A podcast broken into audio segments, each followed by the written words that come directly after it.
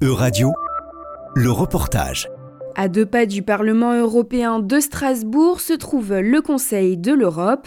Les 46 drapeaux des États membres de cette organisation internationale sont dressés devant le Palais de l'Europe, principal bâtiment de l'organisation.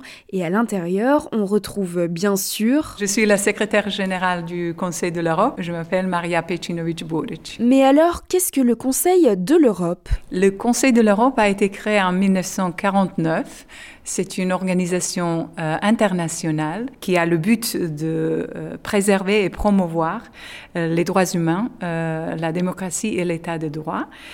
son texte phare est la Convention européenne des droits de l'homme, qui met en place la Cour européenne des droits de l'homme, qui est en fait un moyen d'assurer un véritable respect des droits humains en, en Europe. Basé donc à Strasbourg, cette organisation repose sur de nombreuses normes et valeurs. Grâce à nos normes euh, que nous avons développées depuis 1949, il y en a aujourd'hui plus que 220.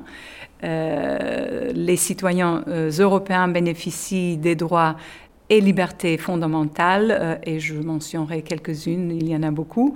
Euh, la liberté de, s'exprimer librement, la liberté de penser de conscience euh, et de religion, le droit à, la liberté et sûreté, droit d'avoir un procès équitable, droit de ne pas être jugé ou puni deux fois pour le même euh, la, même infraction, euh, de ne pas être assujetti à la peine de mort, donc interdiction de la peine de mort euh, tout court, et euh, aussi interdiction euh, des traitements inhumains et dégradants. La secrétaire générale rappelle d'ailleurs le travail pionnier du Conseil de l'Europe dans les domaines des droits humains et de l'égalité entre les femmes et les hommes. Le Conseil de l'Europe l'a développé depuis une quinzaine d'années.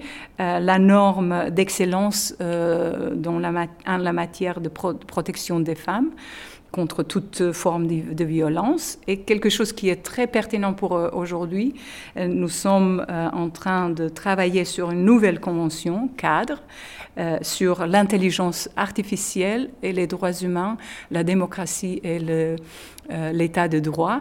donc, comment permettre que l'innovation et le développement de la technologie se continuent sans entrave aux droits euh, fondamentaux de tout citoyen européen. Et le Conseil de l'Europe travaille sur plusieurs dossiers en coopération avec l'Union européenne. C'était un reportage de radio. Plus d'infos à retrouver sur euradio.fr.